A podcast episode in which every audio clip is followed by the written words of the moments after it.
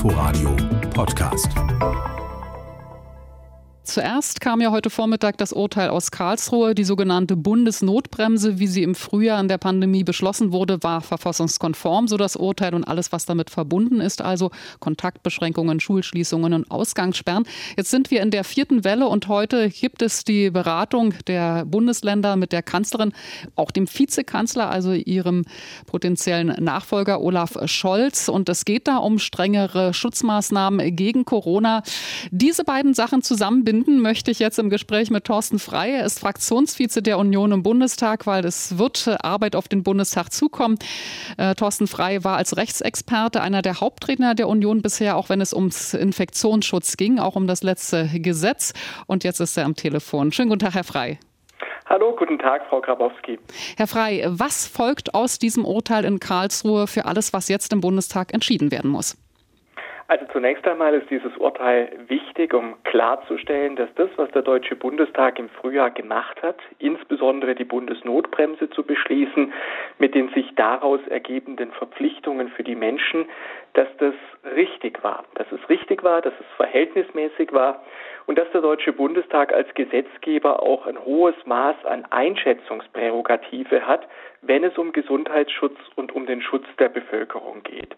Und ich glaube, dass das schon ein klares Signal ist, dass die Politik auch in der jetzigen Situation wo wir mit dramatischen Neuinfektionsinzidenzen und einer Überlastung des Gesundheitswesens in vielen Teilen unseres Landes zu kämpfen haben, dass wir in dieser Zeit auch die richtigen Maßnahmen zum Gesundheitsschutz ergreifen müssen und dürfen. Es sind heute wesentlich mehr Menschen geimpft als im April. Inwieweit muss das äh, in diese Entscheidungen über strengere Corona-Schutzmaßnahmen einfließen?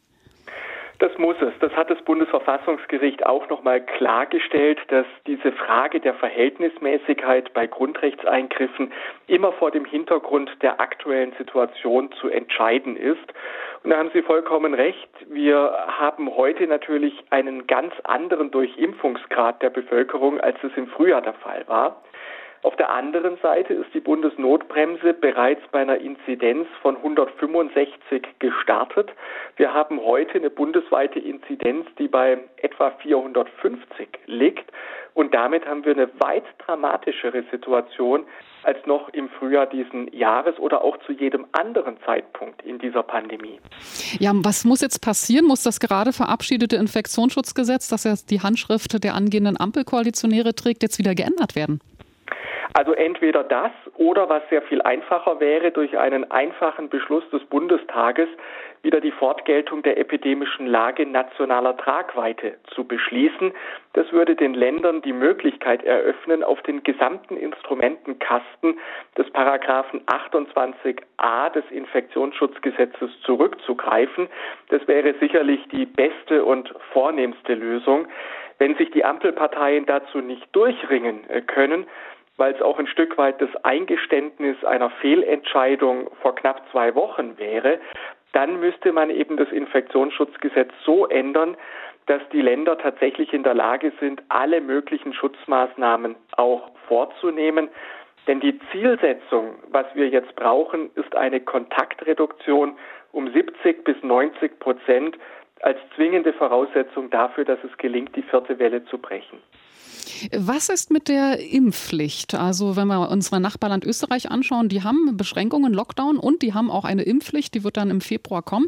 Äh, eine generelle äh, Impfpflicht für die Covid-Impfung und äh, der Vizekanzler Olaf Scholz, der lässt erkennen, dass er dafür auch Sympathien hat, das jetzt zu beschließen. Wie ist das möglich?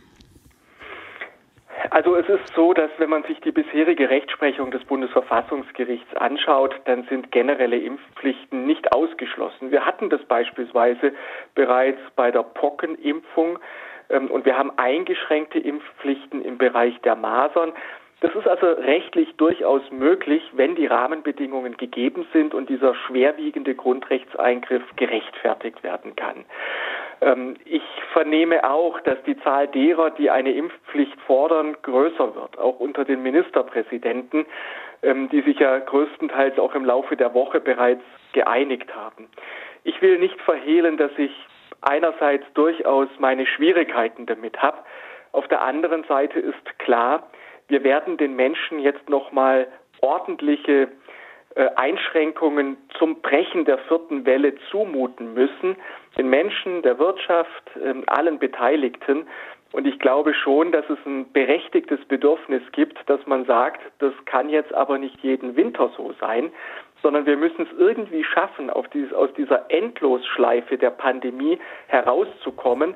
Und der beste Weg dazu ist eine hohe Durchimpfung der Bevölkerung, eine Herdenimmunität. Und wir haben in der Vergangenheit gesehen, dass das ganz offensichtlich ohne Impfpflicht kaum zu erreichen ist. Ja, also wann wird der Bundestag darüber beschließen? Die FDP schlägt ja vor, dass das äh, sozusagen äh, ohne Fraktionszwang passiert. Also auf jeden Fall sind wir als CDU-CSU-Fraktion bereit, jederzeit auch in dieser sitzungsfreien Woche nach Berlin zu kommen, um die notwendigen Beschlüsse zu treffen. Ich glaube, zwischenzeitlich ist man sich einig, dass das geltende Infektionsschutzgesetz nicht mehr ausreicht, um die vierte Welle zu brechen. Deswegen sind wir bereit, jederzeit der Regierung auch die Hand zu reichen um jetzt im Sinne des Bevölkerungs- und Gesundheitsschutzes die richtigen Entscheidungen zu treffen.